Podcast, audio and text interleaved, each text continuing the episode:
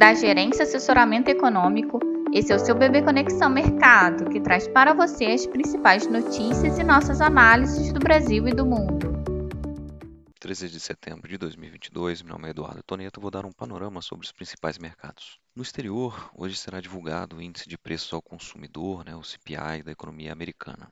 Quando a gente observa os índices cheios, a expectativa dos mercados aponta para uma deflação na passagem mensal, uma queda, ou seja, uma queda de 0,1%, e de uma desaceleração quando comparado em 12 meses, né? saindo então de 8,5% para 8,1% em agosto. Já na medida do núcleo da inflação, a expectativa do mercado é de uma manutenção do ritmo de avanço dos preços na passagem mensal, ou seja, uma alta de 0,3%, mas com uma indicação de uma aceleração no índice anual, saindo de 5,9% em julho para 6,1% em agosto.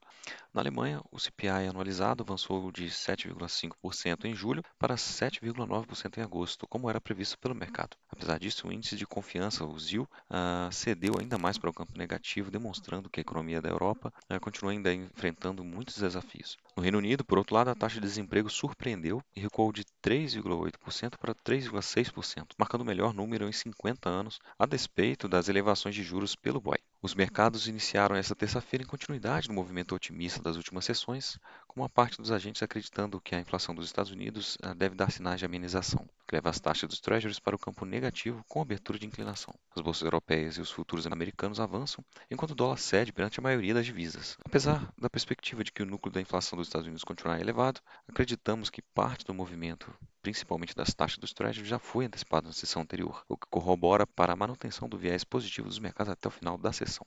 Ou seja, a gente aguarda então que o dólar termine em queda contra praticamente todas as divisas, as taxas dos treasuries também sustentem um movimento negativo e as bolsas e as commodities terminem o dia em alta. No Brasil, a agenda política continua sem grandes avanços no Congresso, em meio à proximidade da eleição e esvaziamento das casas legislativas. Assim, os agentes de mercado se pautam nos fundamentos atuais da economia, como o declínio da inflação e o crescimento para balizar preços dos ativos. Na agenda de indicadores, a pesquisa mensal de serviço de julho tende a apontar um crescimento marginal na passagem de junho para julho, mas mantendo a tendência de recuperação dos últimos meses para o setor, diante da melhora do mercado de trabalho, inflação em declínio e programas de transferência de renda. Assim, os ativos locais devem permanecer sensíveis ao exterior, com os investidores aguardando a divulgação do CPI americano, com expectativa de que no núcleo permaneça em níveis elevados, o que ajuda a calibrar as apostas para a política monetária do Fed na próxima semana. Contudo, o movimento de alta das taxas dos Treasuries parece já ter sido antecipado pelo mercado, assim esperando um viés de alívio para o dia.